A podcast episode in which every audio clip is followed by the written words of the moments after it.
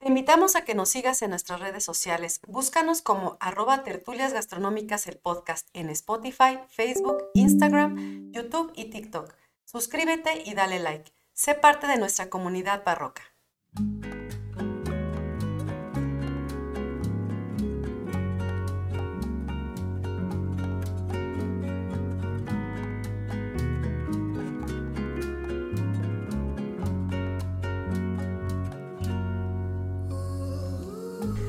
A todos, bienvenidos a Tertulias Gastronómicas, un podcast donde platicamos de gastronomía, su entorno, significado, rituales, evolución y uno que otro chisme. Yo soy Viridiana Pantoja Y yo soy Ingrid Millán. y juntas nos, echaremos una tertulia gastronómica. Amiga, ¿cómo estás? Bien, ¿Qué tal tu semana? bien contenta. Oye, ¿cómo estábamos ahorita que no, no podíamos grabar porque se nos atravesó la tecnología? Ya ves ¿Qué que... cable? Sí, oye, hacen falta los ingenieros. ¿Cómo se nota que somos licenciadas y no ingenieras, no? bueno, pues ya, eh, sin más, eh, después de haber pasado, ¿qué? Como 40 Una penuria. minutos tratando de, de ver cómo podíamos resolver este tema. ¿De qué nos vas a hablar hoy, amiga? Hoy te va a dar hambre. Ay, amiga, Sí, no me digas eso. así es. Bien, para ti y para todos los que nos están escuchando, si eres fan del pan, este podcast te encantará.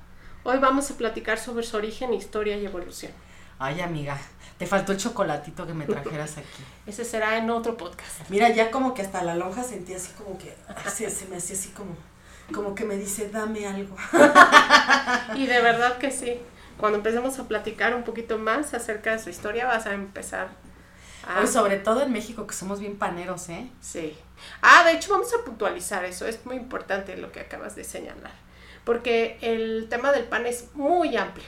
Ajá. Así que temas de regionalismos van a ser en otro podcast. O sea, de los panes más importantes para otras culturas.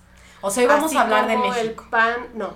Hoy De vamos a hablar de general. manera global. Ok. ¿Sale? Primero vamos a entender de dónde viene, Ajá, con quién se crea, ajá. cómo evoluciona y ahí nos vamos a quedar. Ah, perfecto. Y en otro podcast vamos a hablar sobre la panadería en México, que va a ser magnífico, porque se va a introducir justamente a través de los siglos, cómo va cambiando. Y este y en otro podcast, posteriormente hablaremos de los panes del mundo. O sea, me No estás amenazando. continuos. Me estás amenazando que van a ser tres episodios. Vamos a hacer tres episodios, pero no van a ser continuos, a diferencia de la gula en el Imperio Romano. Van a ser salteados para que precisamente tengamos un poquito de otros temas que vayan sumando también a, a este tema. Me parece muy bien. ¿Sí? Pues échatela. Bueno, pues primero que nada me gustaría platicarte, creo que esto ya alguna vez te lo había mencionado. Hoy, cada vez que como un bolillo con nata y azúcar, regreso a casa de mi abuela. Los domingos, cuando nos quedábamos con ella a dormir, los sábados, los domingos, para nosotros, para mi hermana y para mí, era un premio después de ir a misa. Y bueno, hoy, aunque ya no voy a misa, cada vez que huelo estos aromas, invariablemente regreso a, ese, a ese sitio, ¿no? A su cocina y, llegan a mí muchísimos recuerdos, incluyéndolo a ella. Y bueno, lo, lo chistoso es que cada vez es más raro encontrar un buen bolillo, es Sí, más raro amiga. encontrar buena nata y es más caro incluso, ¿no? Pues es que ya ni nata, porque ya parece que yo agua pintada. estoy ya que te va a salir de nata, ¿no? Yo estoy segura que muchos de los recuerdos de los mexicanos y de muchas personas, tanto buenos como amargos, van en relación justamente del pan. Pero el pan trae en automático Iba a decirte otra cosa, pero creo que lo vas a mencionar. Entonces no me adelanto, me callo y te dejo hablar porque sí, este, iba a hablar algo del bolillo, de hecho. A ver, cuenta, cuenta, échalo. No, no, pues es que, eh, o sea, cuando hablas de, de la historia que tiene el pan en nuestro país, es, es- dentro del argot popular, por ejemplo, también encontramos que la, hay creencias donde cuando te, te pasa un susto, por ejemplo, que te, comas comas un bolillo bolillo, porque te recoge la bilis y no sé qué tantas cosas, ¿no? Entonces, digo, eso es, este, pues es parte del, del pan, ¿no? Y de lo que, de lo que, eh, de la historia que tiene eh, en, en la parte de lo social en México, ¿no? de Tan- los tan- significados, de los rituales, ¿no? De las cuestiones que asumimos que ayudan al bienestar del organismo y que pues algo de tener de, de, De cierto, cierto. dicen las abuelas, ¿no? Sí. Bien, el pan después de inventado jamás, jamás ha vuelto a ser despojado. Y es parte ya de nosotros. hoy está prácticamente en todas las culturas, aunque tuvieron que pasar muchas cosas antes, porque al inicio pues solamente había en un cierto lugar y de ahí se irá aplazando y se irá yendo con el hombre. Eh, pero antes de entrar a la historia, me gustaría hacerte una pregunta. Ya vas a empezar. Con y me gustaría también que nuestros escuchas eh, pues se contestaran a ellos mismos. A ver, Viri, descríbeme lo que sucede cuando entras a una panadería donde el pan está saliendo del horno y los aromas llegan hasta el mostrador. ¿Qué hago? Me quedo sin quincena. Pero antes, ¿qué sucede contigo físicamente? Físicamente empiezo a salivar. O sea, llega el aroma por la nariz y inmediatamente empiezo a salivar. O sea, empiezo a, sentir ya el. Digo, por ejemplo, a mí me gustan mucho las conchas. Digo, amén de que de que de repente se vuelve uno medio concha, ¿no? este, pero me gustan mucho las conchas. este, y el bolillo también, pero yo soy de Michoacán. Entonces, el bolillo de mi tierra es un bolillo que es eh, crocante, eh, que tiene un sabor muy especial, ¿no? Por el, por el agua, por, la, por lo que tú quieras, ¿no? Y, y ese bolillo es muy difícil encontrarlo aquí en, en donde estamos. estamos en Querétaro, entonces es, es un poquito es complicado. Es complicado. Entonces, cuando me ha tocado llegar a alguna panadería donde sé que voy a encontrar ese bolillo y que ya desde mi casa estoy saliendo porque ya huele a que el bolillo está listo, o sea, ya en mi, en mi cuerpo ya estoy yo sintiendo así en la boca. Claro, yo me quedé corta, te dije al mostrador, pero en realidad, cuando tú pasas cerca de una panadería, sí.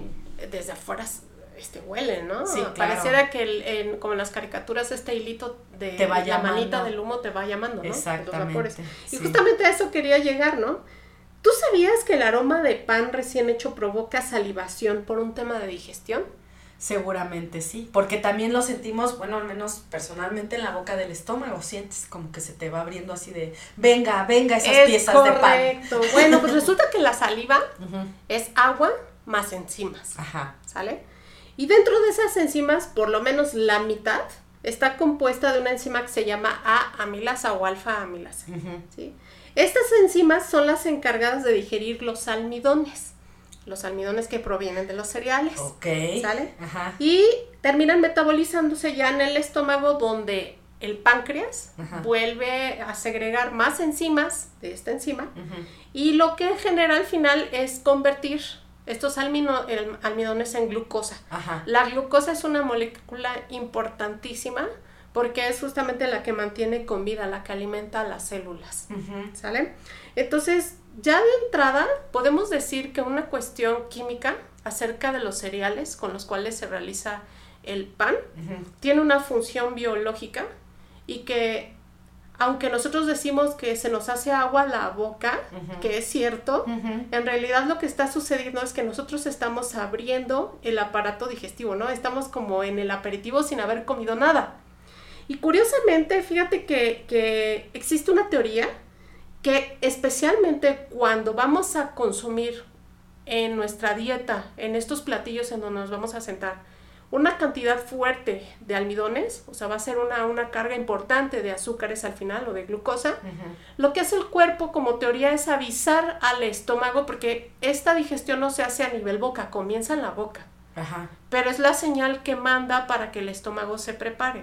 Oye, y no tiene, o sea, por ejemplo, yo quiero pensar, ¿no? Que desde la vista, ¿no? Sí. O sea, desde que te sientas y ves así todas las viandas que tienes así enfrente, los ojos ya le pasaron al cerebro de aguas. Fíjate todo lo que nos vamos a jambar, ¿no? Pero a diferencia de la vista, que también es muy importante, con este ejemplo de las panaderías, cuando tú vas caminando en la calle, tal vez aún no veas el pan.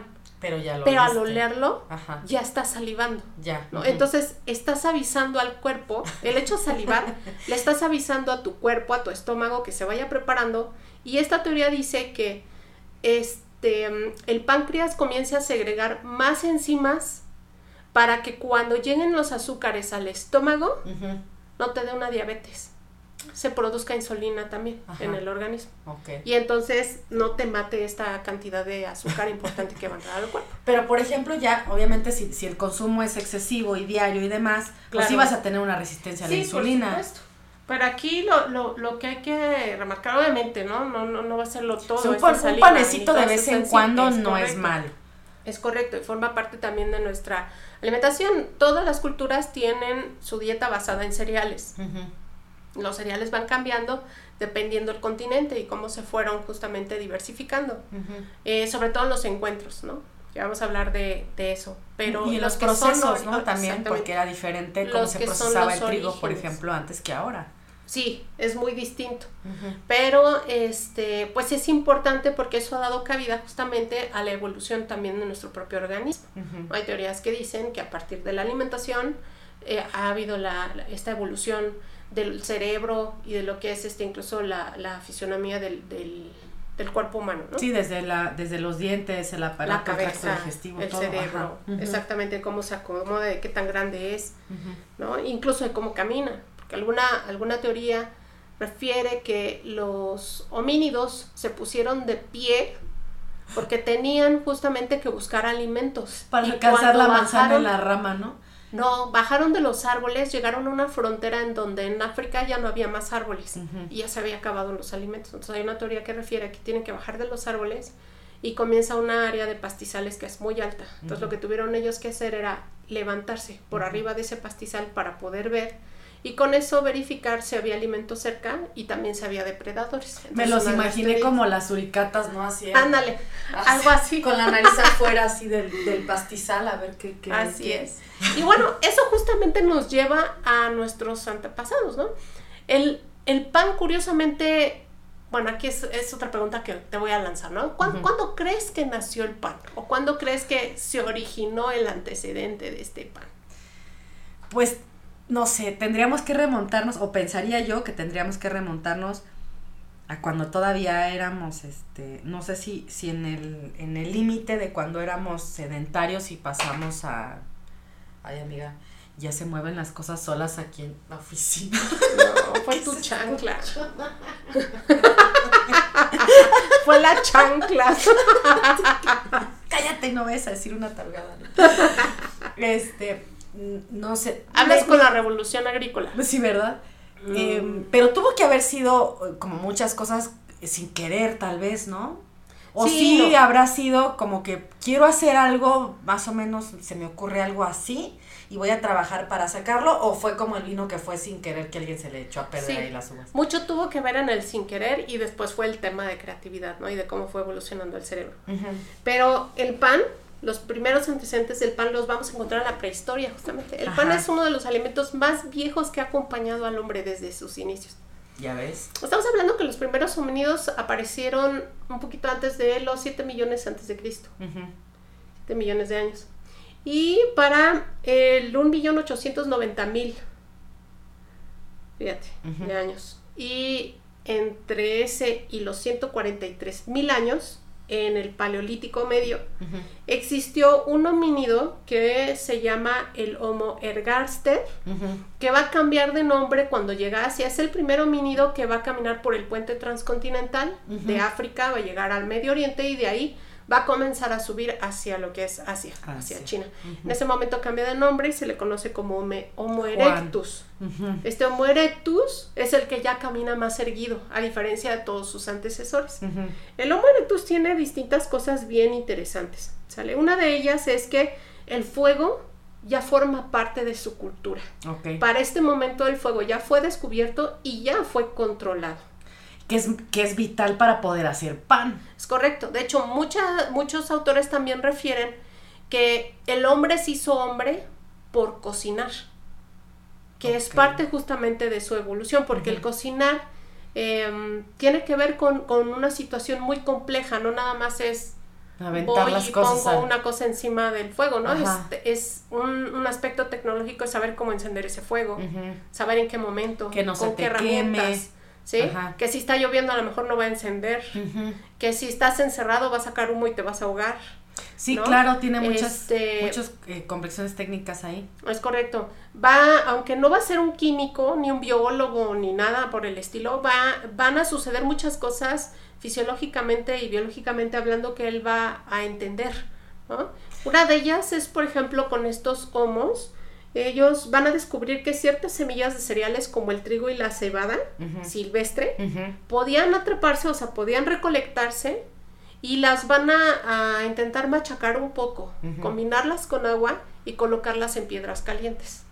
Entonces ellos ya controlan el fuego y con sus piedras calientes van a hacer una especie como de galletas de cuenta apelmazada. Como pan sin levadura, pues. Eh, este, el pan ya hablamos de una harina mucho más fina. Ok, y este es más rudimentario. sí, estamos hablando de algo muy rústico, pero al final les cuento. Por eso quiero que, que, imagines una galleta y mal triturada, ¿no? Una galleta con pedazos de trigo o de cebada, que aún tienen este incluso parte de lo que es su, su, su cascarilla, ¿no? Eh, su salvado. Y entonces ellos descubren, por ejemplo, que el hecho de colocarlo en el fuego no solamente lo va a hacer más digerible, ¿sale? Lo va a hacer más sabroso. No, y que hay muchos alimentos que, que, cuando se pasan por fuego los nutrientes eh, se hacen más, pues, se Químicamente es una reacción, exactamente, y suceden muchas cosas, ¿no? Es un, es un tema muy complejo que se va a tocar en muchos podcasts. Pero este es uno, ¿no? El, el fuego para el hombre no solamente va a significar el, el, la comida caliente, va a significar seguridad, va a significar confort, va a significar calor, no, no tener frío. Seguridad porque el fuego va a espantar a depredadores. El calor nos va a ayudar a mantener el cuerpo caliente y no enfermarnos. O imagina ya un neandertal que va a estar en la parte de Europa, en la parte norte, este, en donde hay nieve. Entonces el fuego para ellos va a ser supervivencia, va a ser vital, exactamente, ¿no? Pero bueno, dentro de, estas, de estos atributos que se le va a dar al fuego, uno es justamente cocinar. Y es lo que va a hacer ah, en estas teorías al hombre-hombre, ¿no? El hecho de ya interactuar con su propia alimentación. Entonces, se da cuenta que el cocinar no solamente es más digerible, ¿no? Es más sabroso, es más suave e incluso se conserva mucho mejor el alimento que va colocando justamente ahí. Y es ahí cuando él aprende a triturar estas semillas a tostarlas, agregarles agua y ponerlas sobre, sobre las piedras calientes. Este Homo erectus no va a ser lo único que coman, ¿no? Va a ser eh, diferentes tipos de, alimentos, entre ellos va a haber, por ejemplo, frutos silvestres, van a cazar carne de animales enfermos o débiles, eh, por ejemplo, están los ñu, van a consumir huevos, de ser posible, o sea, si los pueden atrapar, eh, se van a adaptar a distintas dietas dependiendo de dónde se encuentren, ¿no? Porque hay restos de tarántulas, de ciervos, de gusanos, incluso de cerdos en Asia que se sabe que comieron. Y ellos, por ejemplo, incluso van a abrir los huesos y van a hacer un homónido que van a comer tuétano. Son de los o sea, ya los taquitos de tuétano desde aquel entonces. Desde entonces. No es algo nuevo. Mm. Y bueno, de ahí nos vamos a brincar a otro homínido que es el neandertal. Él de hecho se le dice que no solamente da como antecedente el pan, son los antecedentes de los primeros panaderos. ¿no? Ok. Y eh, ellos van a estar 200, en, más o menos en un periodo entre los 200 mil al 28 mil antes de Cristo. Ok. Ellos van a estar, como yo te platicaba, en la parte norte, sobre todo de Europa, en donde hace frío. Es el primer homínido, homínido al que se le ocurre vestirse. Y digo se le ocurre entre comillas porque en realidad la necesidad de cubrirse va a ser imperante para la supervivencia. Por el clima. este, estos dos homínidos, conforme van eh, evolucionando y llegando a ellos, van a ir perdiendo pelo, pelo. y se van a ir parando mucho más este, rectos en, sus dos piernas. Y en el caso de los neandertales también van a ser un homínido que es el primero que se va a decorar a él mismo, ¿no? Es el primero que se va a colgar cosas como piezas de ornato, por ejemplo, collares. Ajá. es el este, primero... De, huesos de animal y demás. El primero que va a ofrendar algo a sus muertos. El primero que los va a enterrar, incluso que va a caminar con su muerto hasta encontrar un lugar decente donde enterrarlo. Ok. Y eh, este, él tiene muchísimos avances, ¿no? En, temas ya sociales y en temas de, mm, descubrimientos. Y él va a ser súper carnívoro, ¿no? Le encanta la alimentación a base de, animales. Está adaptado a varios climas, como te decía, especialmente al frío, al frío intenso, al frío de nieve. Va a cazar cérvidos como el venado. Va a tener dentro de sus dietas caprinos, équidos, bóvidos, rinocerontes, el mamut, por ejemplo. Que de hecho, de, o sea, es, es hasta cierto punto eh, lógico, porque la carne eh, le daba, eh, digamos que, lo, que necesitaba en cuestión de, de, proteínas. los aminoácidos esenciales para pero, Pero aparte de eso, porque también hay otras teorías por ahí que dicen que la carne precisamente es la que potencializa el, el desarrollo del cerebro en el ser humano. O sea que sin ella, eh, por todos los nutrientes que trae y demás, no hubiera permitido que se diera ese Recordemos que como antepasado está el, por ejemplo, el neandertal, su antepasado eh, del que él evoluciona es el Homo heidelbergensis. Y antes de ellos estuvo el Homo habilis, que es el primero carroñero, es el primero que va a cazar y va a comer carne, y a partir de ahí se va a empezar a desarrollar su cerebro en esta cuestión que tú dices. A mayor nivel calórico y a, menor, a mayor nivel de proteínas, el cerebro se va a ir haciendo más grande y se va a desarrollar más. Y por lo tanto va a permitir a los hombres pensar más, ¿no? Y tener menos tiempo que dedicarle a estar mascando una fibra vegetal que podía tardarse cinco horas a mascar un pedazo, un trozo de carne o algo más que fuera más digerible poniéndolo ya sobre, sobre su piedra caliente, ¿no? Sobre una fogata, ya en estas fechas del Paleolítico Medio.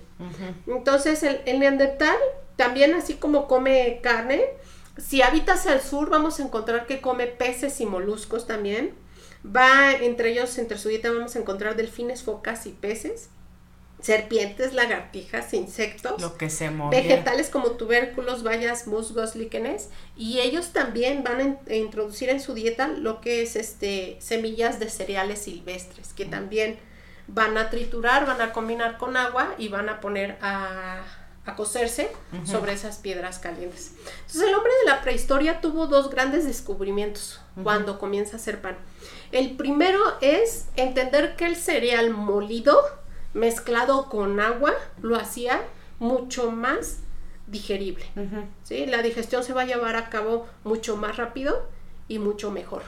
Y la, la segunda, el segundo descubrimiento que ellos hacen es que si ese pan por accidente, como tú lo has dicho, ¿no? Porque esto no fue que hubiera un científico estudiando lo que sucedía microscópicamente, ¿no? y en un laboratorio se dieron las cuestiones sin querer. Sí, claro. Y descubrieron en estas cuestiones sin querer que dejando el pan durante varios días se fermentaba la masa. Ajá. Y esta, al fermentarse, producía gas, por lo cual se espojaba.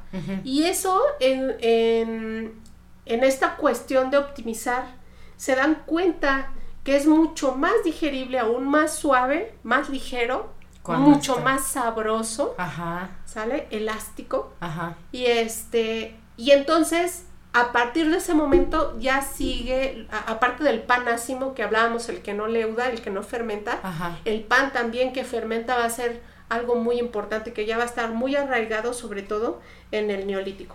Okay. Y bueno, panes que han evolucionado desde entonces, se encuentra por ejemplo el abash en Medio Oriente, que parece una tortilla de harina un poco más gruesa, Ajá. si fuera una gordita más delgada, sí. pero de harina de trigo. El pampita de Grecia, que seguramente tú y Delicioso. lo conocen. El rodi y el chapati de la India, que son muy parecidos todos. Sí, pero se parecen. Directamente vienen relacionados a lo que es ese proceso histórico. Ok. Y bueno, aquí también vamos a platicar, ¿no? Antes de que, de que suceda esa revolución agrícola, eh, en estas culturas antiguas, en esta edad antigua, se hacen eh, varios estudios buscando justamente el rastro de los lugares en donde se sembró lo más antiguo posible estos cereales. Y bueno, se dan cuenta en estos estudios que la región de Anatolia en Turquía mm. tuvo cultivos hace 12.000 a 10.000 años, ya desde entonces. Esa área de Anatolia posteriormente también va a abarcar hacia el suroeste asiático y va a, va a llamarse el creciente fértil. El creciente fértil tiene dos arcos que se trazan a partir justamente de Anatolia. Uno que donde viene justamente esta península en donde está Turquía, Anatolia que está en la parte norte y que va bajando hacia la izquierda, hacia Líbano, Israel y Jordania. ¿No? Como rodeando este mar Mediterráneo. Claro. Y otra que se va a internar hacia el desierto, se va a internar, bueno, esta de Jordania incluso baja hasta lo que es la Riviera del Nilo, hasta África. Y esta otra, este, este otro arco va a bajar desde Anatolia hacia Siria e Irak. Y pues aquí ya obviamente te estoy dando el dato muy importante porque justamente en Irak, entre el río Éufrates y Tigris, nace la primera cultura, ¿no? exacto. Esta antigua, que es Mesopotamia. Entonces, los, la gente de Mesopotamia ya como antecedente va a tener esta cuestión de la agricultura, de los cereales. Y no nada más los cereales, ahorita vamos a hablar de qué otro tipo de, de ingredientes ya cultivaban, ¿no? Pero bueno, en este creciente fértil, en los estudios que han hecho, se han dado cuenta que lo primero que se domesticó fue el farro. El farro es una especie de trigo domesticado que ya no se cultiva. Ya no sí, te iba a decir, oye, pero eso no lo he visto, no, no, no lo conozco. y de ahí evolucionaron dos trigos, ¿sale? Que sí se siembran actualmente. Uno es llamado el trigo duro o durum, que sirve para hacer pasta. Y otro que es llamado el trigo de pan, que es el que sirve para hacer justamente pan. Ok. Y bueno, el último evolucionó de este farro domesticado ya con la cruza de un zacate llamado cara de cabra. Ah, ¿Sale? Y así como él también hubo un trigo eh, ya bastante viejo, todavía se puede encontrar, es la escanda. Este trigo va envuelto con este, su, su pielecilla que se llama gluma en la semilla que no cae al trillar, que ahorita te voy a platicar de algo bien interesante acerca de los cereales y de cómo se entiende que van evolucionando, ¿sí?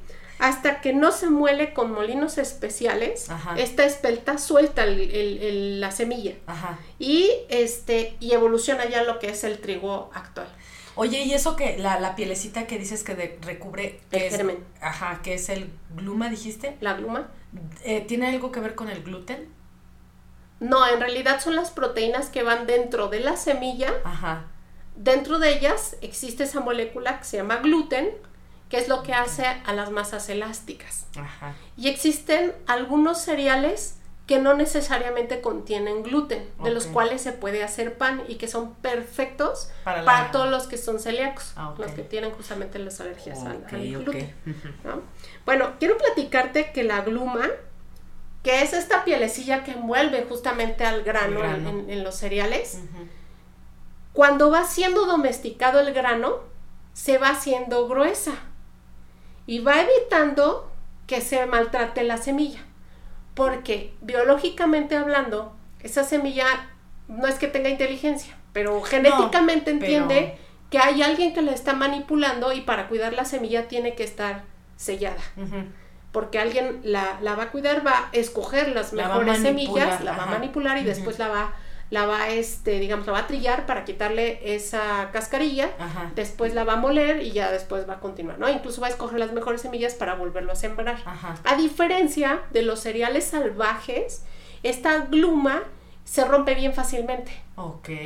Y entonces en la genética de esas plantas silvestres tiene que romperse muy fácilmente porque es la manera en la que se van a reproducir rápido. Es lo que te iba a decir, para poder polinizar de alguna manera este, y poder crecer para poder germinar, exactamente, para caerse rápido, pero no estar esperando que alguien venga y las abra, ¿no? Sino caer inmediatamente al sentir la tierra húmeda, fértil, con tantita agua, puedan crecer. Entonces, eso es básicamente en el, en el descubrimiento de los granos, cómo han, cómo han avanzado en temas de genética y cómo han descubierto si una semilla justamente está, este, domesticada o es más antigua, tiene un grado más salvaje. Y lo mismo que la escanda y que el farro, también en esa época se sembró la cebada, las lentejas, los chícharos, los garbanzos, el hierro, que es una especie de leguminosa de la familia de las habas que tiene una forma esférica, parecida a la lenteja, pero es, pero más entre esférica y como medio en algunas partes chatita. Pero un poquito más grande. Un poquito más grande, así es. La linaza y también se dice, hay una teoría, todavía no se ha comprobado que las habas. Ok. Y bueno, de ahí ya entonces nos vamos a saltar a la edad antigua con el pueblo eh, de, o la cultura de Mesopotamia. ¿no? Para Mesopotamia los cereales y especialmente lo que es el, cereal con el cual se hacía el pan, la cebada, era una semilla muy apreciada, estaba considerada como salario, con ella se pagaba el trabajo. Y también había trigo y también había mijo, El mijo es un cereal también de, de semilla redonda. Este hoy en día está considerado, ya está súper estudiado, como un superalimento que contiene un porcentaje muy alto en proteínas, carbohidratos y hierro y tiene efectos alcalinizantes. No contiene gluten. Entonces, Uh, o sea, con el mijo es un se puede hacer pan que justamente va a evitar, o va más bien va, va a apoyar a la gente que es alérgica al gluten que pueda consumirse, ¿no?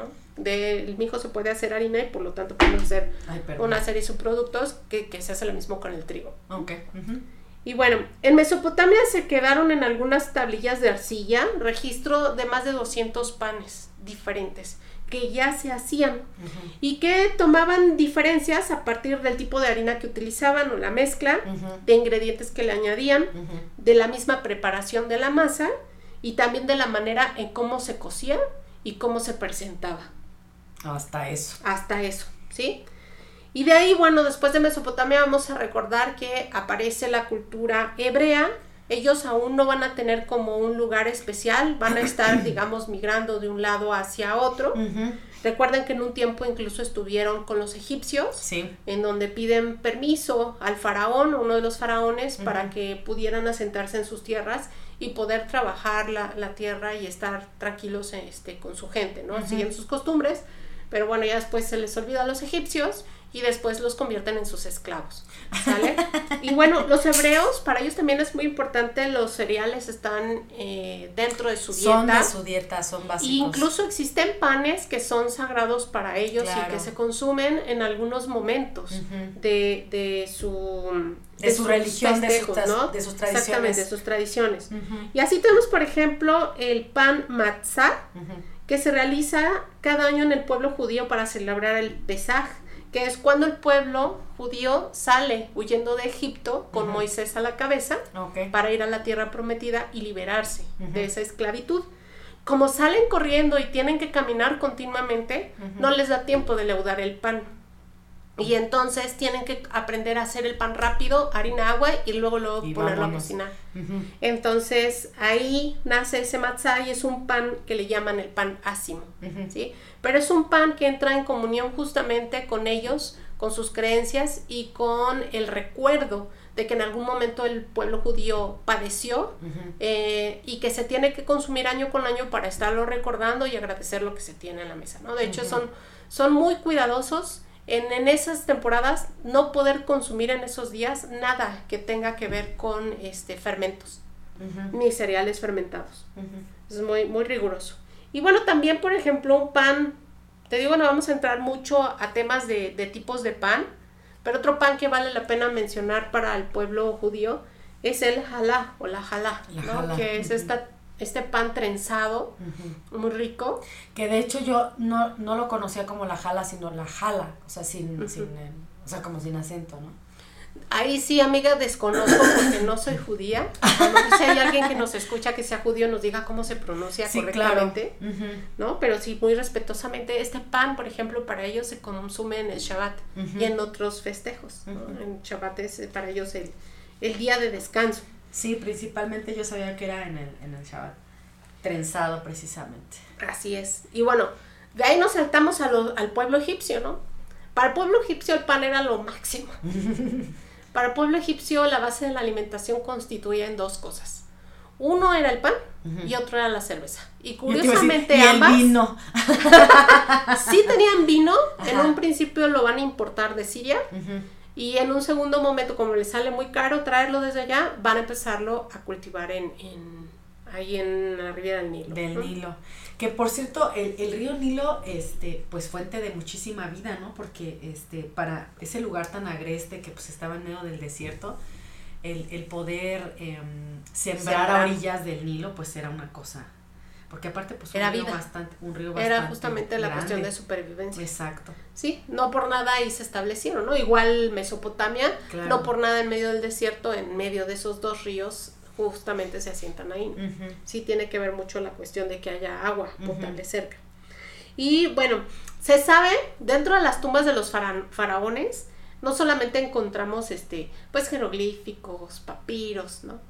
Eh, tumbas, las tumbas, que vemos justamente la, la, historia que nos cuentan acerca del, pan. De las grandes aportaciones de los egipcios, de lo que vemos es que aparte de ser la base de alimentación del pueblo, se pagaba también con, este cereal. ¿Sí? Ellos utilizaban el farro, el farro del que ya hablamos. Ah, este cereal muy antiguo que ya no se sigue utilizando, que data, hay piezas de pan que les han hecho la, la datación de carbono 14, y tienen aproximadamente unos 3.000, 4.000 años de edad. ¿Para qué te Fíjate, tú te quejas que dejas un pedacito de bolillo tres días ahí en tu ah, cocina. Uy, ahorita vamos a hablar a quién se les daban esos, los de tres días, más adelante en el tiempo. ¿va? Y bien, eh, en todas las casas, no importa si fueras pobre o rico, ah, tenía que haber esas dos cosas, ¿no? En tu pan y chela. Pan y chela, era lo que había. Pero para hacer pan, obviamente necesitabas tener los utensilios y equipos que se requerían para poder hacer. Entonces, todas las cocinas, fuera de un pobre o de, la cocina del faraón, tenía que tener justamente el equipo para moler el farro y también para hornear las hogazas de pan. O sea, todavía no había molinos como comunitarios o que pudiera ir alguien hacia que una persona pusiera el molino y que tú pudieras ir a moler tus granitos, así como ahora, ¿no? Cuando vas al molino. Había una especie como de morteros de piedra y lo que hacían era agarrar unos como bastones muy grandes, uh de cuenta que tienen un remo pero en forma de bat y con eso empujaban hacia abajo adentro del mortero para ir triturando las semillas. Sí, pero cada uno de, o sea, cada persona tenía en su casa ese. Eso, debían de tener por lo menos utensilios para poder moler el farro y utensilios para poder cocinar. El, pero no había un, un utensilio grande que alguien se pusiera a hacerlo, o sea, a construirlo para que gente que a lo mejor no tuviera en su casa lo pudiera ir a hacer ahí. No, de hecho, había un poquito de molinos más grandes pero esos estaban concentrados en una cocina especial dentro de otras cocinas que tenía el faraón. Ah, pues claro. ¿Sale? Y tenía sus panaderas. cabo. Porque en ese entonces el oficio de panadera era para mujeres en el, en el pueblo egipcio. Solo para mujeres. Mm, la mayor parte. O, es porque eran más buenas en, en, la labor. Siempre, sido, siempre hemos sido muy buenas en todo, amiga. Ya lo sé, amiga. Había que puntualizarlo evidente, lo siento. y bueno, el pan era tan importante que había diferentes tipos de panes y el pan, muchos era, este, se les nombraba a partir de su forma. Había moldes que se hacían para pan hechos de arcilla o de barro. Ya había moldes. De un solo uso. Ah, caray. Sí. O sea, nada más una vez y vámonos a la basura. Una vez se horneaba y luego se rompía el molde para poder sacar de ahí el pan. Pero imagínate qué increíble. No inventes. Por no había mantequilla para que no se pegara o aceite, ¿no? y bueno, entre esos Oye, moldes. Qué caro, ¿eh? Con un molde por cada vez. Pues de hecho, gracias a esos moldes, en la arqueología eh, se ha descubierto justamente que así se hacía el pan independiente a los jeroglíficos que encontramos en las paredes, en los frisos, ¿no? en la pintura mural y también en, los papiros. Okay. O en las, en las tumbas de los faraones. Y entre ellos había, por ejemplo, algunos que son eh, a forma de cilindro o dedo, los circulares. Había unos cónicos que se llaman betja, que son de los que más había y de los que más representaciones iconográficas existen. Okay. Y también había dobles, Curiosamente hacían como uno que eran dos gemelitos, dos como para hacer Como para hacer el sándwich, ¿no? Ah, como, como los...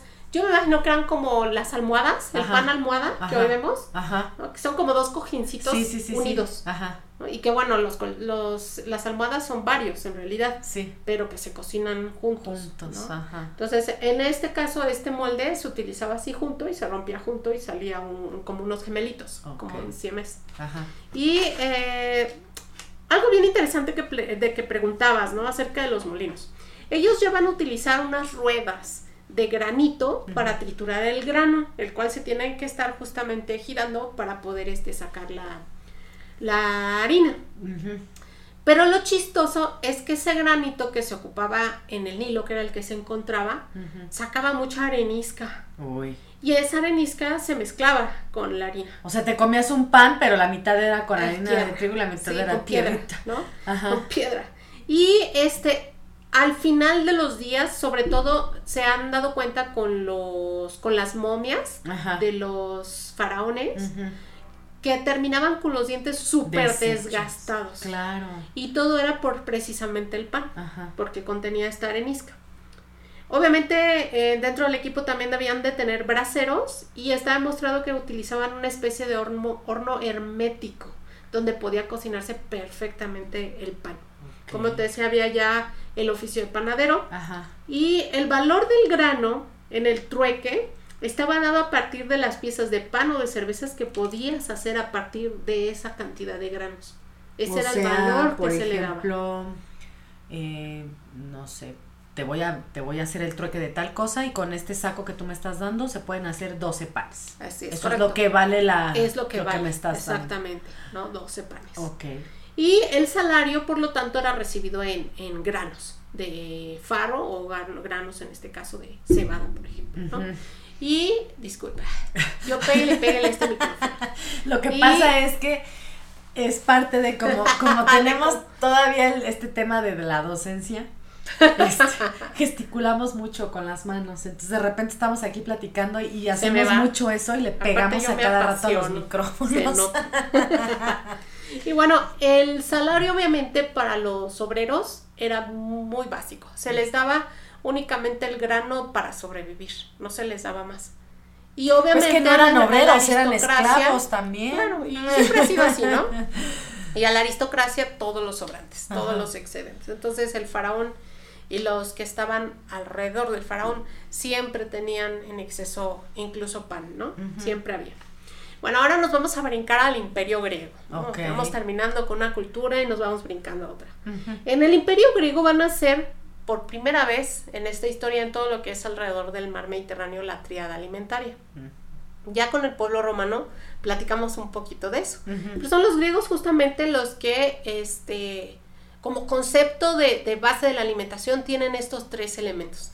Dentro de sus cultivos tenía que haber vid, tenía que haber trigo y tenía que haber, este, me está faltando una, pan, vino ¿No tienen que ver con lo del aceite? y aceite de oliva. Ajá. Exactamente, gracias, gracias. Yo le, sí me quedé así. ah, Mm, un Sí, aceite por ahí. Es correcto. Entonces, esa es la base de la alimentación y a partir de ahí los romanos la van a absorber y a partir de ahí todas las culturas que van a nacer alrededor del, del mar Mediterráneo. Por lo tanto, hoy, si tú viajas a Europa o viajas al norte de África o viajas al puente transcontinental en Medio Oriente, lo que vas a encontrar es una alimentación a base de esas tres cosas. En todas las mesas, sean de personas ricas, sean de personas de clase media, o sean de personas este, pobres del campo, en, este, ahí vas a encontrar estos tres elementos, siempre. Una de las aportaciones también de los griegos es que por primera vez a una deidad se le va a dar los atributos justamente de la agricultura, no va a ser la responsable de la agricultura, ella va a ser Demeter. Demeter va a ser la, la diosa de la agricultura y va a ser la responsable de las buenas de las cosechas. cosechas. ¿no? Ujú. Entonces le van a de- dar ofrenda a Demeter. Y ella, por ejemplo, la representan siempre con un velo y siempre en una mano trae un puñado de espigas de, de trigo De trigo. o una antorcha, Ok. ¿sí? Cualquiera de esas dos. Para los griegos, que van a ser este, los primeros también que van a empezar a filosofar, ¿no? Que dentro de, estos, de estas nuevas disciplinas va a estar la filosofía. Y vamos a tener, por ejemplo, a Crispo de Tiaire, que va a hacer un escrito y nos va a platicar, nos va a describir sobre 30 distintos tipos de pan. Y para los griegos va a ser muy importante también tener en sus mesas las gachas de pan. Va a ser como el pan clásico. Las gachas Las de gachas pan. de pan todavía se encuentran hoy. Si tú viajas a, a lo que es el sureste, el sur, perdón, todo el sur. España, lo que es este Italia. Francia, ¿no? Todos esos pueblitos del sur, en muchos vas a encontrar las gachas. Y las gachas este es, es este antecedente neandertal del que yo te hablo, ¿no? Ok. Que es ese grano semitriturado que va a combinarse con agua y directamente se va a poner a, a la plancha a cocinar. Ok. No requiere un horno. Puede hacerse en horno, pero no necesariamente lo requiere. Y va a ser como una especie de galleta. Ok. ¿Y se consume, por ejemplo, eh, con algún líquido? O sea, con- o, o solito así seco. Sí, se puede remojar o se puede comer así. Es que te voy a decir por qué. Porque en algún momento, em, en España, por ejemplo, eh, había escuchado eh, lo de las gachas, pero como como en avena, o sea, ¿Sí? como el arroz con leche que nosotros conocemos aquí, pero pero este sin sin tanto arroz. Este es ese mm, caldocito y lleva estas pedacitos de pan y, te dan, y te dan, ajá, como, migas. Ándale. Sí, y te dan eh, un, tu plato de gachas. y eso es. así, tal cual te lo Que aquello parece una vomitada, pero está muy rico, o sea, la, digo, no, es que hay cosas que pues. sí, es cierto. Ese es el antecedente. Obviamente esta vomitada no existía en la prehistoria. no, claro. Únicamente el pan. Pero va a ir evolucionando y se le van a ir agregando otros ingredientes. En este momento, esa gacha de pan podía mojarse con yogurt. Podía agregársele miel, podía ponérsele fruta. Y el pan va a estar en todos los momentos del día, en, su cultura. Y a partir de los griegos va a aparecer también algo muy importante. La blancura del pan va a estar asociada con la pureza y la distinción. Por supuesto. El, pan blanco tiene que ver con estatus. Mientras más blanco fuera, más dinero más rico era. más rico era el pan. Así es. Y bueno, entonces, ya teniendo este antecedente, pues los romanos van a absorber todo eso. A Demeter le van a cambiar el nombre, le van a cambiar el nombre por Ceres. Ahora Ceres es la diosa de la agricultura, igual responsable de las cosechas.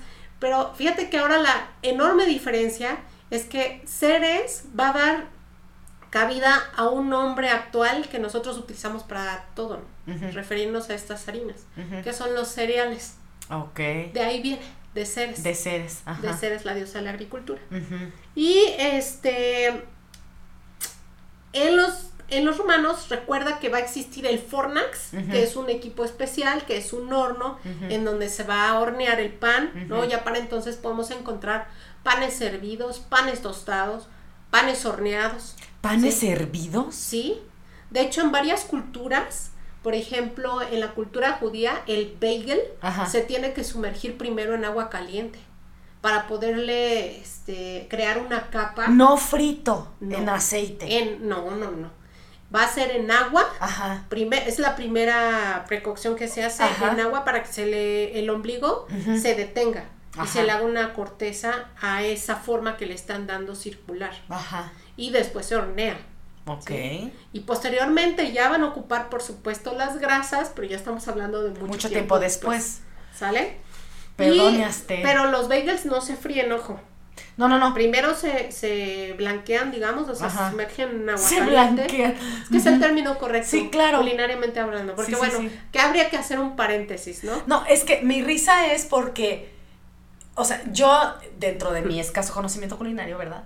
Eh, no, para mí me hablas de blanquear y yo, yo entiendo unas calabazas, unas zanahorias. No, no, porque, porque lo hacemos, ¿no? En casa, las poquitas veces que cocinamos, este, voy a blanquear unos vegetales, ¿no? O sea, es, es lo primero que se te viene a la cabeza cuando oyes el término blanquear. hay gente que no sabe qué es blanquear. Ah, no. Pero por eso quería hacer justamente el paréntesis. Pero jamás me imaginé que me dijeras que tengo que blanquear un pan pues significa sumergirlo en agua caliente para crearle justamente esa, esa costra y, que esa forma no se deforme al momento de hornearse. Pero, o sea, pensarías, pero, o sea, si es masa en contacto con agua, pues se va a deshacer. ¿Qué haces con la pasta? También la sumerges en agua caliente.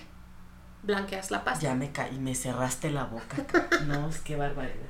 Tienes razón. Digo, pero esa está como deshidratada, o sea, la pasta eh, está deshidratada, ¿no? Está seca. No siempre, puedes hacer pasta fresca y la sumerges en agua. Pero por ejemplo, la textura de, ay, bueno, y aquí nos vas a aventar todo el capítulo, Este, la textura de un bagel, yo pues me imagino pues como si me dijeras eh, la masa para hacer un bolillo, como si yo la metiera en agua. ¿Se deshace? No, no se deshace. Voy a hacer un experimento al rato ah, Adelante, te comparto una, receta de bagels. Me parece excelente. Y, y bueno, aquí en el paréntesis, eh, culinario, ¿no? Porque e, esta, esta justamente, esta, este diálogo que estamos teniendo acerca de técnicas culinarias. acerca de técnicas culinarias se da porque su servidora este, es gastrónoma. Entonces, no lo sabían, no lo hemos dicho en... Nunca en, ningún episodio. No, pero bueno, hoy me descubro. y, este, y justamente amo justamente la gastronomía, la estudio. La, la, la practicas. Realizado muchas veces, exactamente, la practico todos los días. Entonces, de ahí que se pone un poquitito más, nada más, que los demás terrestres. Pero bueno, aquí compartiendo justamente estos, estos tips, ¿no? Y recordemos que los romanos antes de salir de casa tomaban un desayuno. Si no lo sabes es porque no has escuchado los podcasts anteriores. que te invitamos a que entres para que los escuches. Los dos anteriores, porque son dos capítulos completos en la gula del Imperio Romano. Y justamente habla de que ellos tenían un altar afuera de su casa ya para salir y que ellos tomaban un primer bocado que solía ser un trozo de pan con algo y las migajas estaban obligados a dejarlas en el altar. En el altar donde había siempre fuego, ¿no? Entonces, eh, era una manera de comunión con esos dioses que tú tuvieras en el altar. Eran tus patronos de, o tus santos, si lo puedes decir así, de tu casa, de tu familia. El pan estaba presente en las tres comidas del día. Hablábamos también de que si eran agricultores, a veces había una o dos comidas, pero si estaban, si eran citadinos, y vivían en lo que era la ciudad, normalmente se hacían tres comidas. Y en esas tres comidas el pan era importantísimo, estaba presente. Las mesas no se consideraban bien puestas si no había canasta de pan, por ejemplo. Y existían diversos tipos de pan, mucho más que en Mesopotamia. Había, por ejemplo, uno que es el panis de Pisius, que era un pan hecho con harina de trigo y agua, amasado y posteriormente hornado. Este tenía una forma plana, parecido al pan pita, que este es el antecedente de la pizza. Ok. ¿Sí? La levadura hace su aparición también aquí con los romanos, no como la conocemos actualmente, no, industrializada y dormida, no, Así en sobrecitos. no, la levadura de hecho se va a saber que existe a partir de cómo la atrapan, ellos sin saber, ¿no? De este microorganismo. Ajá. Eh, esta aparece en tiempos de la República y ellos entendieron este proceso de fermentación. Ok. ¿Sale? No, y, y como yo te decía, lo que hacían era alimentar una harina con el jugo de una fruta, un mosto, que se estaba fermentando, por ejemplo. Yo tengo vino. O sea, ellos ya entendían la parte de la levadura por el mosto. Por el mosto, precisamente, del vino. No sabían de la que levadura. Que se llamaba así, que Sabían que había productos que adentro cuando se combinaba con otros, provocaban una fermentación, provocaban que se siguiera descomponiendo pero, lo que. Pero no, pero no sabían que era una levadura. Bacteria. Exactamente. No, de hecho no es una bacteria. Perdón, discúlpeme esto. un hongo. Es un hongo, es una levadura. Okay. Pertenece al reino de los hongos. Y bueno, entonces en la, en la República lo que hacían era mezclar harina con distintos mostos, fuera de vino, este, por ejemplo, de uva o de otras frutas. o lo que hubiera con azúcar la masa madre que se hace con harina y agua y se deja ahí durante un día y en un día tú ya tienes la en horas incluso depende el, la temperatura que existe la harina lo que hace como es un azúcar al tú darle agua y al tener una temperatura templada lo que hace es ir atrapando del aire pues, las levaduras que son las necesarias para transformar justamente este azúcar en alcohol y dióxido de carbono. ¿sí? El alcohol se va a evaporar. este, y va a haber diferentes maneras en cómo se van a ir descomponiendo también, ¿no? Porque unas producen ácido láctico y así. Pero este, en este caso van a, van a hacer que se forme una masa madre. Y ellos entendían que esa masa madre con ella podían justamente utilizarla para enriquecer una masa y con eso pues se iba a leudar. Que en ese entonces no se llamaba dejar de plano ya una masa, no, dejar ya una masa y esta se dejaba y el día siguiente ya estaba como fermentada. Entonces a partir de ahí también agarraban un pedazo de ella y con esa hacían un nuevo pan. Y guardaban la otra y así nos fuimos. y así exactamente, se va como reciclando. Hoy en día la, eh, se pueden hacer masas madres que llevan ya un montón de años o de días. No, pues nos platicaba, nos platicaba el, el chef R, el chef R, este, que se trajo una masa de España, me parece, de cuando anduvo por allá y pues ve los años que tiene y la tiene dormida. Esa fue lo, la terminología que utilizó. Yo tengo un amigo que tiene masa madre. Y aparte la alimenta todos los días. Ajá. Y bueno, aquí le mando un saludo a mi amiguito Daniel Vadillo, que seguramente nos está escuchando. Y pues él es, es así, le fascina, ¿no? Todo el tema también es gastrónomo. Algún día lo vamos a invitar aquí a hablar de... eh, Excelente. en sus temas de expertise. Pero bueno, él, por ejemplo, tiene su masa madre ya tiene años. Y con esa hace este pan de muerto, bajo pedido. Ok. Pero las tienen dormidas. O sea, cuando no la estás ocupando. O sea, Está viva. No, no, sí. Pero por ejemplo, el chef R nos platicaba que este. Está latente. La tiene el exacto. Él, él manejó el término dormida, que bueno, tú y yo entendemos más o menos de qué está hablando. Sí. Tú más que yo. Este, pero dice, no la voy a activar hasta. Porque todavía no sé, no me queda como muy claro qué es lo que quiero hacer con ella. Entonces, hasta que encuentre como ese propósito y tal, es que la voy a activar. Entonces, la tiene guardada, no sé si congelada, no sé, la verdad, ahí sí desconozco el proceso. Congelarla no creo, porque No, a me dijo que la tenía en temperatura un- alta o baja la matas. No, pero me dijo, la tenía en un lugar especial, ¿para qué te he dicho? O sea, la tiene en un altar, así, no, así. Así como los romanos afuera de su Ah, casa. no, o, la- o eso, o la tiene este, en un banco, este. Vete a saber, en un No lo sé, porque Sí. es muy, muy bien, Bajo es muy preciada, ajá. Sí, son carísimas. Sí. Carísimas. Pero requieren mucho tiempo. Y requieren muchos cuidados. Diario se le tiene que estar alimentando y se tiene que estar revisando para que no crezcan otros organismos. O se te muere, ¿no? También. Que, que no van. Exactamente. Entonces, otra manera era, por ejemplo, hacer el pan y sacarlo y llevarlo a algún bosque, una cueva ahí que tuviera cerca de tu casa y ahí dejarlo y ir unos días después por ella. Ah. Y ya sabías que ya había fermentado. ¿No? ¿El pan o la masa? El- la masa del pan. Ah, ok. Yo dije el pan, Entonces, dije ya para en, qué. este, en este tema de usar levadura, sin Ah, saber que era levadura. Ajá, sí, sí, sí. Pero qué chistoso, ¿no? Como cada quien fue encontrando su, su camino para descubrir, ¿no? Sí. Haciendo una sarta de es. estupideces todo mundo, pero llegando al Y- final. No, y seguramente muchas se dieron por accidente. No, sí, claro. Y muchas también se dieron observando, porque a lo mejor en esos accidentes decían, ay, guacala, ya huele agria, la vamos a tirar. Ajá. En vez de probarla y darse cuenta que mejoraba. ¿no? Y a lo mejor también en, en ese ejercicio se les pasaba y la probaban y guácala, y ahora sí la tiraban, ¿no? O sea, como que fue un ejercicio. No, pues, de muchas de cosas. muchos aprendizajes, de muchas personas y por mucho tiempo, para que lleguemos a lo que justamente hoy Sí, no, tenemos. tú lo estás platicando como si hubiera así de dos meses después ya se encontró. No, Bueno, sí, muchos pues, de, hecho, años. hecho el podcast, ¿no? Una hora y cachito, que les tengo que súper resumir en este conocimiento que fue aprendido durante millones de años. Entonces, bien. Los panes también se hacían no nada más con harinas de cereales, también los romanos ocupaban leguminosas y las mezclas de ellos, ¿no? Podías encontrar, por ejemplo, una harina de garbanzo o de arvejas y se les podía añadir grasas, tocino, especias, queso, miel, quesito. ¿no? Hasta queso de cabra, imagínate. Algo que no está lejos de lo que hoy comemos, No, si te pues, das cuenta Es muy parecido. se horneaban, se dejaban secar y bueno, algunos incluso había unos panes que se hacían este para para los ejércitos. Estos se dejaban secar hasta que quedaban hechos una piedra. Y estos Para que fuerza aguantaran para que aguantaran exactamente a los viajeros, echaran no a se echaran a perder.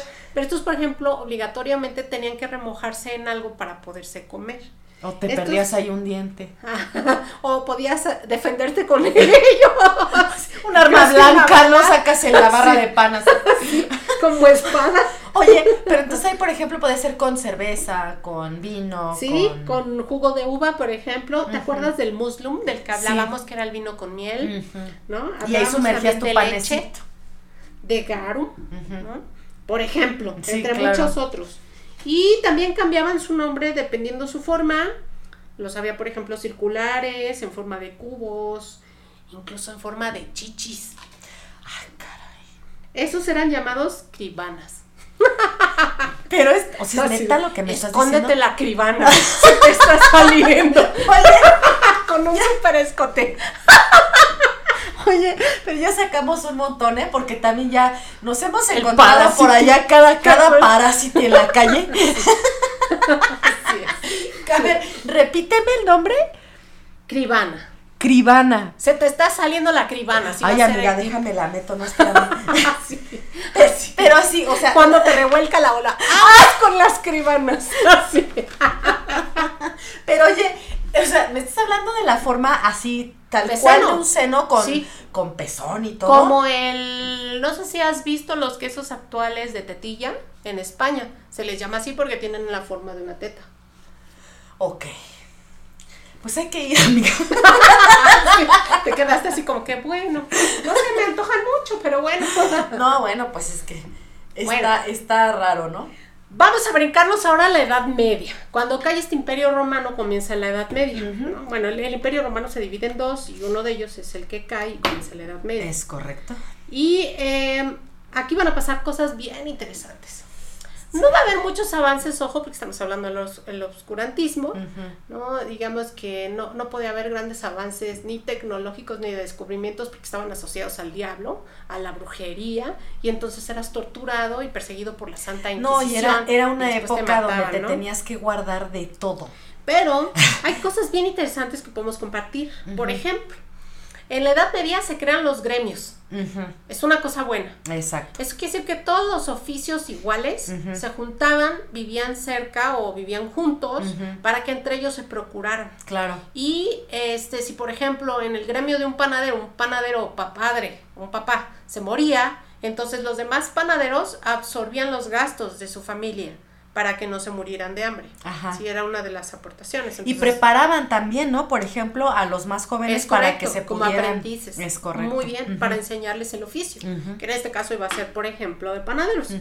Algo también bien interesante en la, en la Edad Media es que surgen distintos títulos de nobleza que derivan justamente del rey, ¿no? Porque recordía, recordamos que en la Edad Media el personaje con mayor rango era el rey El rey. y abajo del rey estaban los señores feudales que eran los representantes del rey en otras tierras que gestionaban sus tierras. Y debajo de ellos habían los siervos.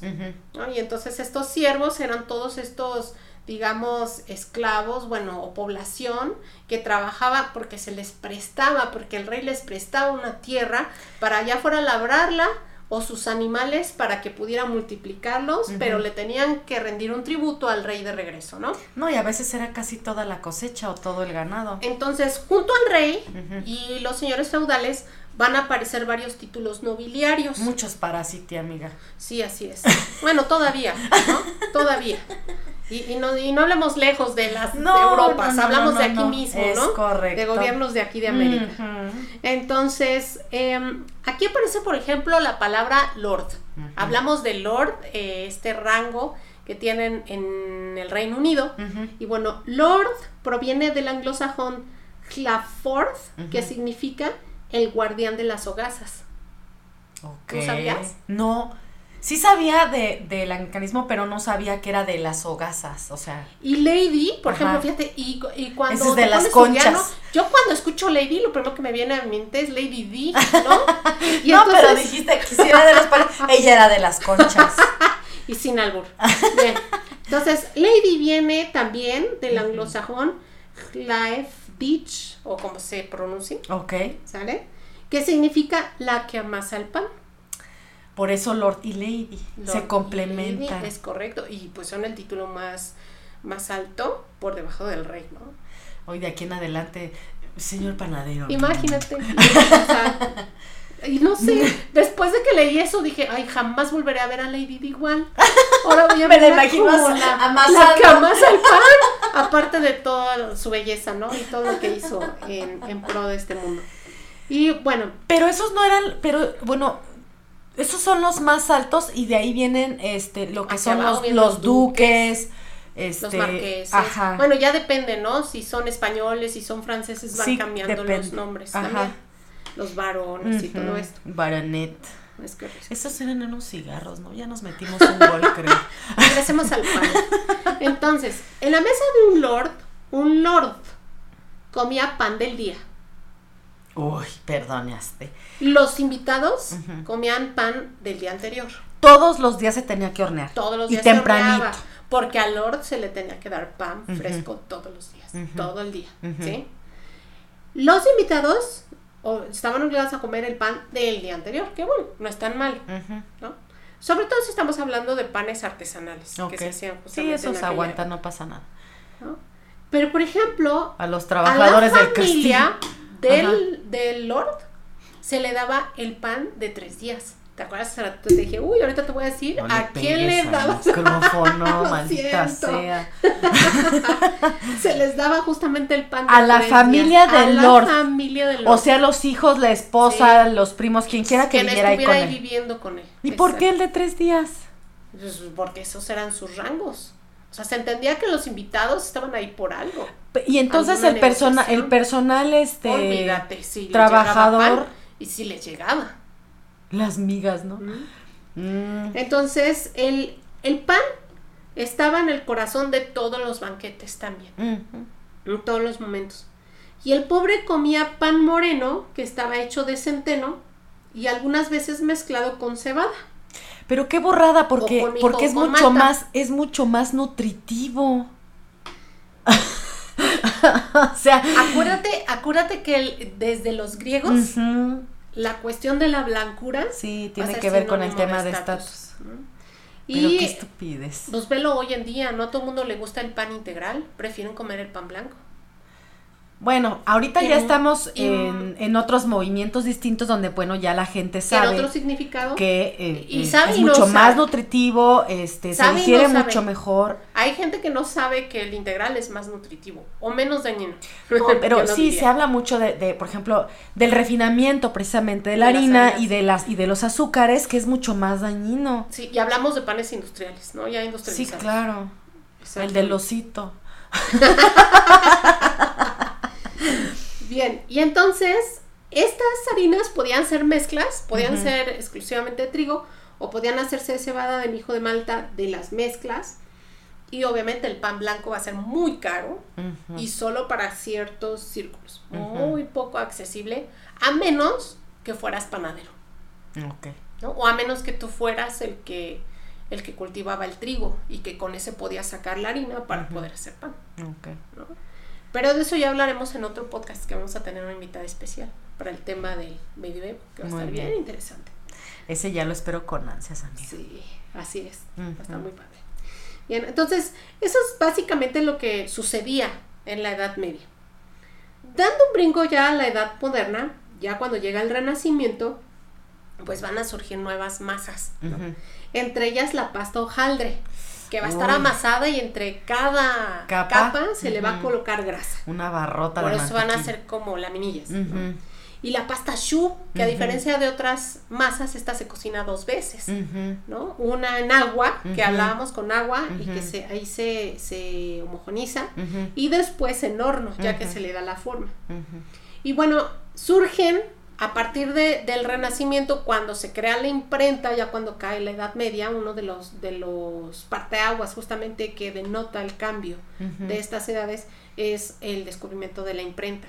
Entonces, a partir de la imprenta, los libros van a ser masivos, ya no van a ser libros incunables que se hacían solo dos, A mano. ¿no? A mano, exactamente.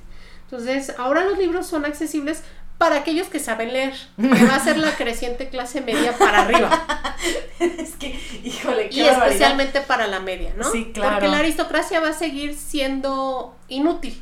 O sea, en realidad no les servía nada tener el libro de cocina si ellos no iban a cocinar. Se la compraban más bien a su cocinero. Sí. Entonces, en estos nuevos recetarios, pues se van a incluir ya lo que son recetas de galletas, de pan. Más bien, en esos, en esos nuevos libros empiezan ahora sí a nacer los recetarios.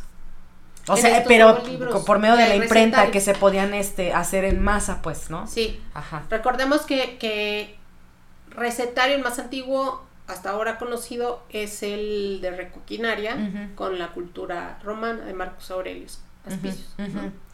Y en este momento ya estos recetarios que van a ser creados, muchos son por los cocineros de la corte, donde obviamente tienen esa accesibilidad a todos los ingredientes y de ahí van a sacar pues dietas especiales de los reyes, ¿no? La forma en cómo se va este a cortar una carne. Oye, amiga, y por ejemplo ahí, digo, porque yo pensando en, en analogía, ¿no? Digo, bueno, si yo soy el rey y tengo un chef, no, per- perdón, un, un panadero que hace cosas maravilloso. maravillosas, le voy a dar chance de que todo ese conocimiento lo, lo volque en un, lo vuelque, perdón, en un libro y que después eso salga así a las masas, que todo el mundo lo pueda hacer.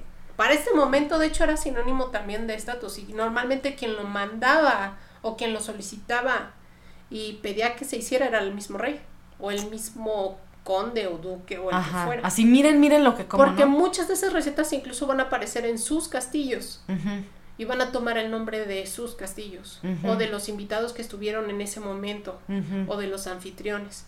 Entonces esas recetas vale la pena que las conozcan en otros lados, mm. porque es una manera de hacer conocer también ese no y había cosas que se guardaban, ¿no? Ese gobierno, esa región, ese lugar. Incluso los cocineros cuando comienzan a darse eh, fama por, por, ser buenos, si yo llegaba con un conde a comer, pero yo era el lord, yo tenía todo el derecho de decirle al conde que me dieras cocinero y no me podía decir que no porque yo tenía mayor rango. Entonces era, ese cocinero merecía trabajar en una cocina mejor, donde y, y, se lo llevaba. Y el lord igual, ¿no? Si tenía ese cocinero y llegaba un rey y le gustaba la comida, vámonos. Vámonos conmigo, ¿no?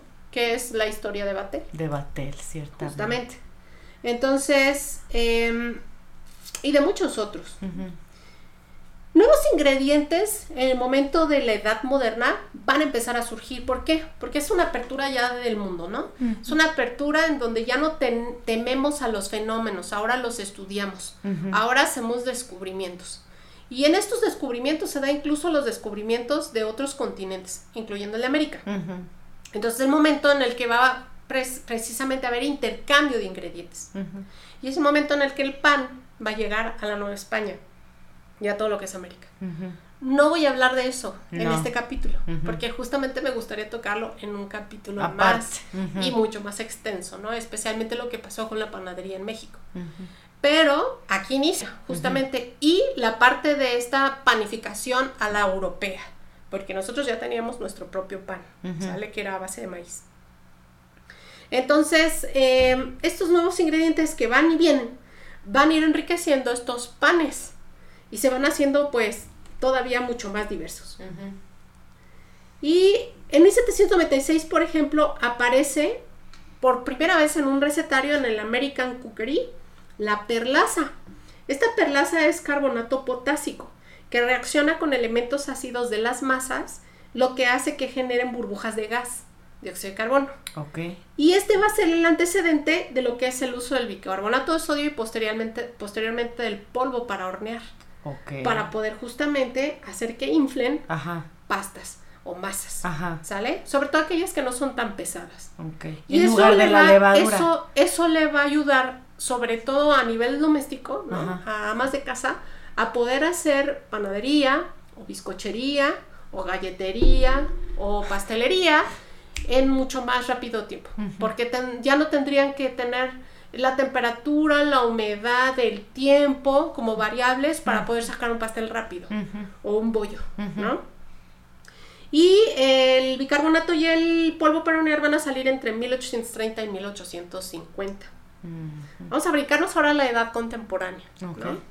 Y en la edad contemporánea, pues ya, ya pasó la revolución industrial. Entonces los descubrimientos están también a la, orden, del, día. Todos los inventos y descubrimientos tanto de máquinas como de equipo, como de ingredientes químicos, van a estar a orden del día y entre otras cosas vamos a encontrar ya mejorantes de pan, leche en polvo, margarinas, saborizantes, colorantes, conservadores, que se agregan a las masas e incluso podemos encontrar hasta el huevo en polvo.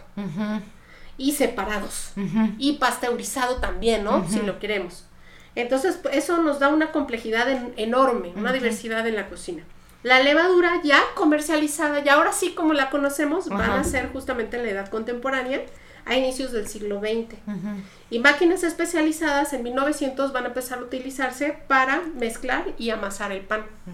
A partir de la Primera Guerra Mundial va a surgir por primera vez la racionalización de alimentos. Eso quiere decir que van a escasear alimentos. Claro. Y entonces en las potencias europeas se va a crear un condicionamiento, incluso oficinas especiales, en donde se va a porcionar los alimentos existentes para que lleguen a toda la población. Y entonces cada persona, aquí se traigo el dato, por ejemplo, en julio de 1918, a los ingleses se les va a, a repartir a cada persona un librito, una cartilla que es una cartilla de razonamiento, se tenían que formar para adquirir carne, azúcar, harina y grasas.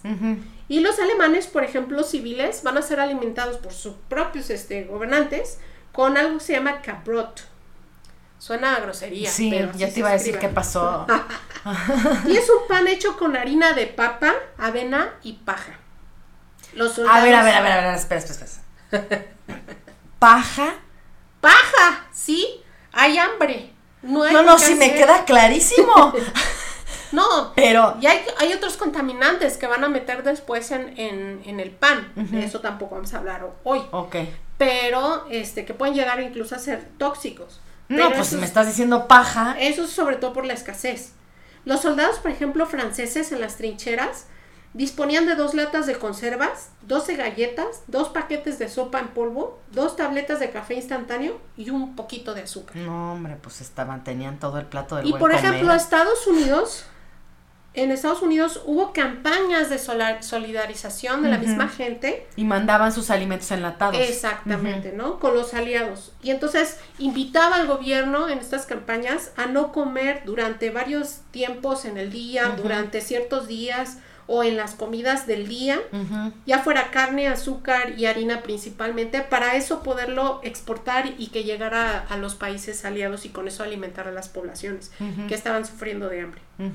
Para la Segunda Guerra Mundial, los alemanes alimentaban a los prisioneros en los guetos con una pequeña cantidad de pan, muchas veces ya como Y que era lo necesario nada más para mantenerlos vivos. Sí, y en huesos. ¿no? No, pero, o sea, es- Sí. fíjate lo que es. Mantenerlos Sí, vivos, horrible. nada más. En situaciones horrendas. Sí, sí, sí, sí. Y bueno, en cuanto a las naciones que estaban luchando en la guerra, eh, como ejemplo Reino Unido, tuvo racionamiento de pan a partir de julio de 1946. Ujú. contemplando el razonamiento eh, que comenzó. No, espérame. Sí.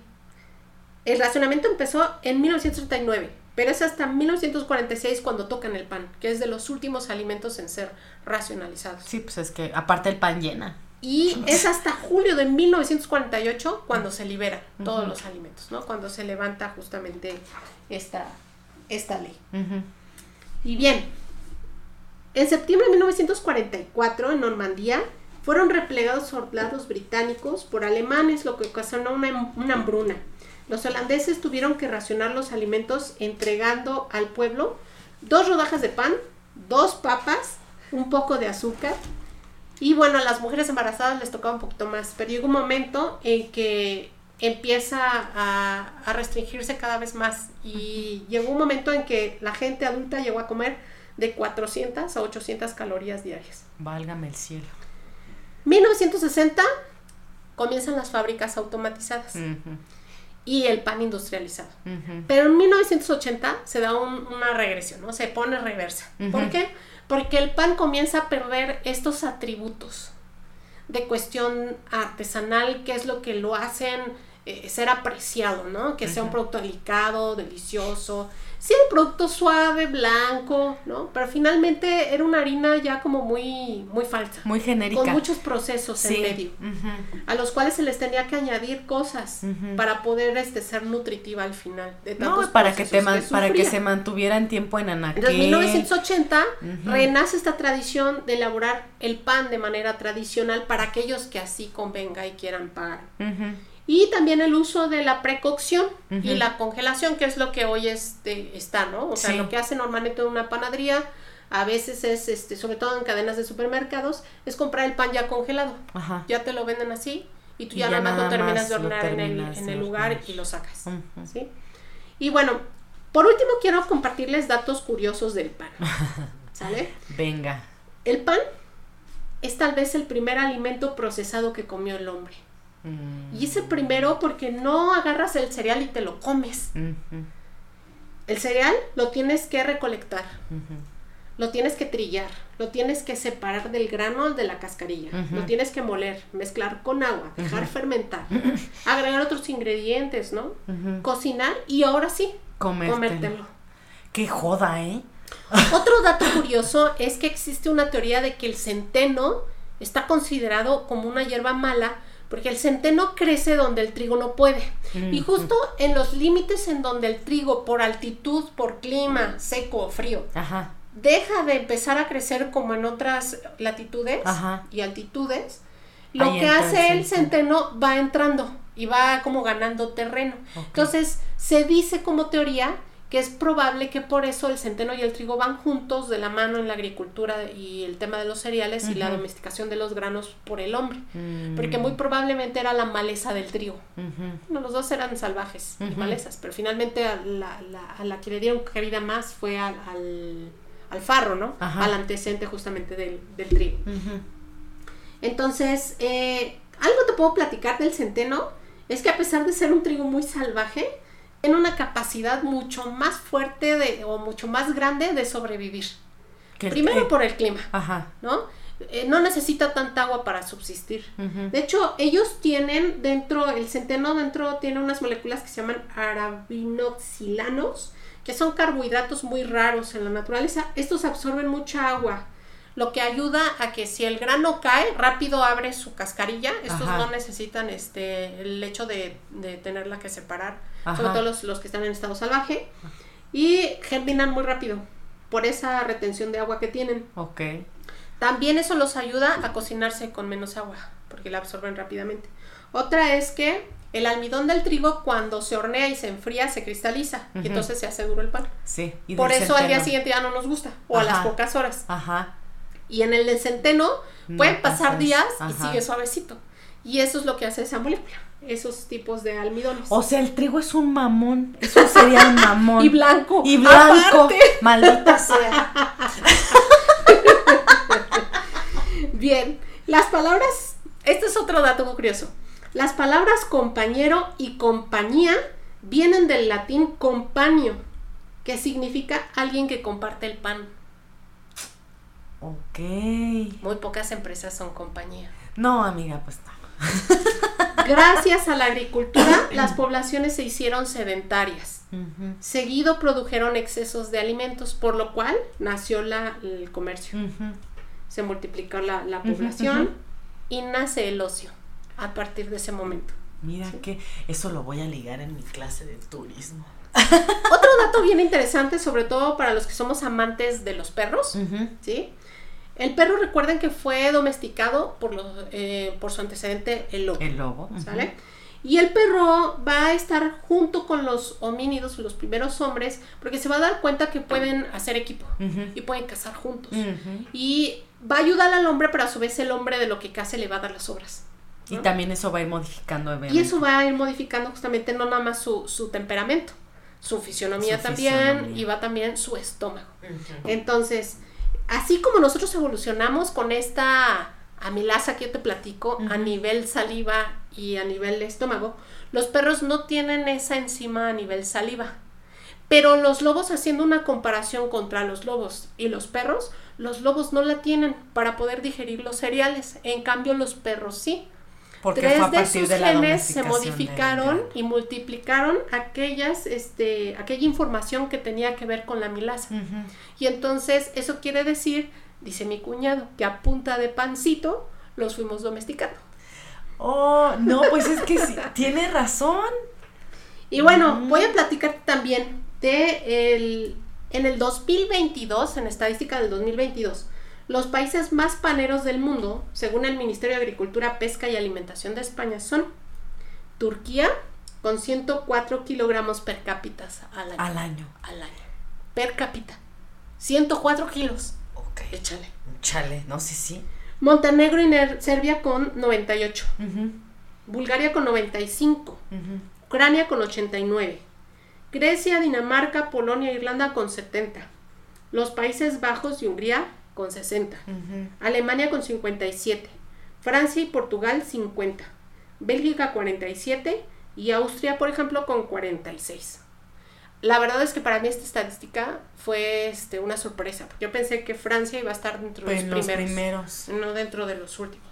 No, pero es que también, en Oriente Medio consumen mucho pan, se nos olvida de repente. Sí. Y se preguntarán ustedes por qué México no está en esa lista. Ah, porque estamos hablando de Porque nosotros, no, pero aparte, nosotros estamos pero en la de consumo de maíz y de tortilla.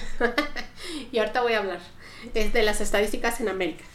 En España se comen 32.54 kilos de per cápita al año y estamos muy cerca de ellos. En América, Chile consume, es el país que más consume pan, con 96 kilos al año per cápita.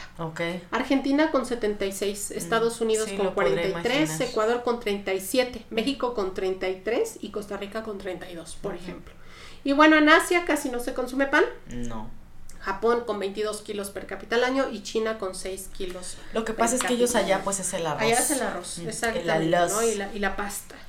Y bueno, para terminar y cerrar con broche de oro. Sí, amiga, porque ahora sí te mandaste, ¿eh? Híjola, es que este tema Ya casi vamos para la hora y media. No, ya prometo ya cerrar con este último dato, ¿no? Recuerden que el pan está asociado a las religiones.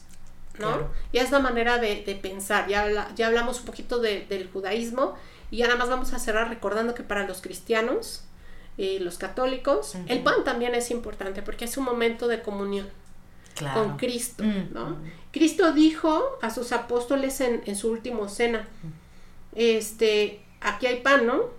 Lo parte y lo reparte y da a sus discípulos diciendo que era su cuerpo, que lo tenían que comer para compartirlo con él. Entonces, eh, ahora cuando comulgas, te dicen cuerpo de Cristo, recordándote que esa hostia, eso significa. Y entonces la hostia es un pan, al final de cuentas. Claro. Y bueno, este es un final, finalmente es un pan ácimo que no se fermenta porque está hecho con harina eh, de trigo y agua, básicamente. ¿no? Es un tipo de pan diferente. Y con esto quiero justamente cerrar. ¿Qué te parece? Muy interesante. Estuvo súper interesante el capítulo del día de hoy. Te agradezco muchísimo, la verdad es que sí, el, el, preparar los episodios cada semana, yo sé que, que, que te cuesta. Pero bueno, es, es, el amor al arte, amiga, la verdad, el que nos tiene aquí. Y bueno, pues les agradecemos mucho a nuestros escuchas que se hayan, eh, eh, que hayan escuchado este, este podcast. Ya redundé, amiga, maldita sea. Este, y, y, y pues que estén con nosotros cada semana, les agradecemos muchísimo el apoyo. Y la verdad, pues lo hacemos por ustedes también. Les queremos compartir, pues, un poquito de lo, de lo, que hemos aprendido a lo largo de la vida. Y pues bueno, nos vemos la siguiente semana. Eh, amiga, estuvo súper buena la tertulia del día de hoy. A comer pan. A comer pan. Sí, ahorita nos vamos a la panadería que está aquí afuera. Muchísimas gracias, que tengan una excelente semana y nos vemos para eh, otra tertulia gastronómica la siguiente semana. Bye. Hasta luego, bye.